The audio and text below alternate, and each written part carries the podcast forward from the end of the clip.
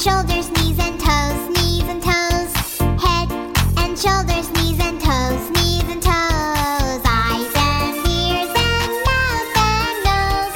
Head and shoulders, knees and toes, knees and toes.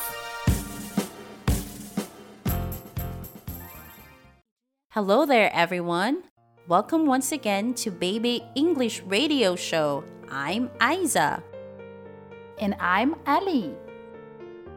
Today we are going to talk about body parts.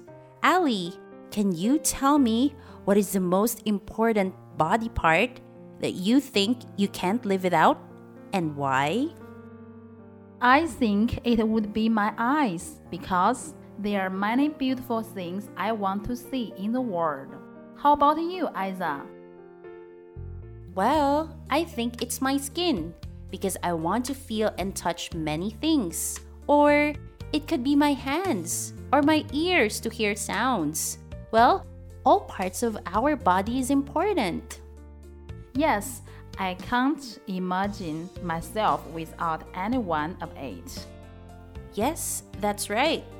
That's the reason why our story is about body parts for today. It's important that children know that all parts of our body is important. That's awesome. Here are some of our children to help us tell our story. Children, can you please introduce yourself? Hello, my name is Wendy. Hello, my name is Cassie. Hello, my name is Rose. Nice to meet you. Welcome to Baby English Show. Let's speak English together.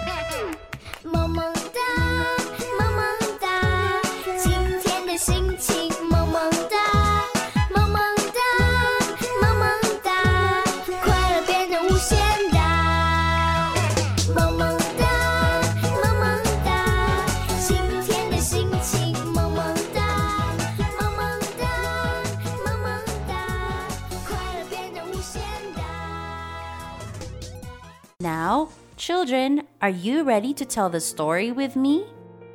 We are ready. Here Are My Hands by Bill Martin Jr. and John Archambault. Here are my hands. For catching and throwing, Here are my feet. for stopping and going,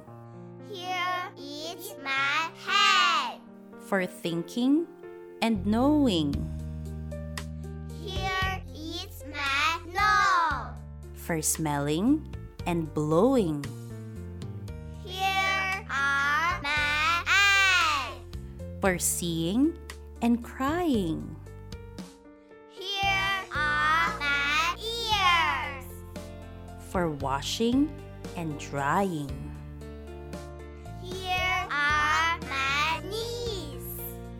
for falling down, Here is my neck.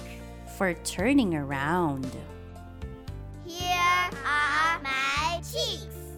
for kissing and blushing, Here are my teeth. for chewing and brushing. Here is my elbow, my arm, and my chin. And here is my skin that bundles me in. The end. Wow, our story is really nice, isn't it, children? Did you enjoy it? Oh, yeah! Now I will ask you some questions about our body, okay? Okay. Wendy, can you tell me how many hands and fingers do you have? I have two hands. I have ten fingers. Casey, can you tell me how many cheeks and chin do you have? I have two cheeks. I have one chin. Now, Rose, can you tell me how many eyes do you have? I have two eyes.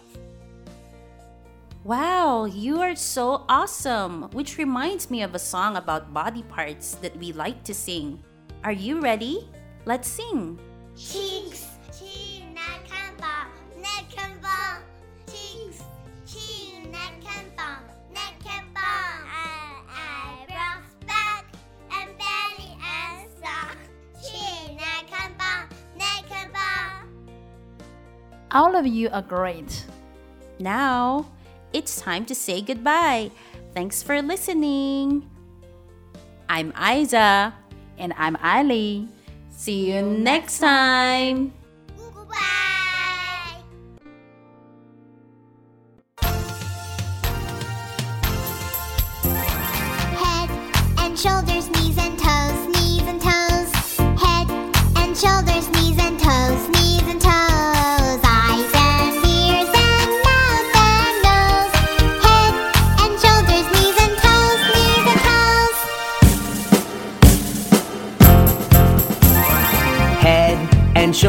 Knees and toes, knees and toes.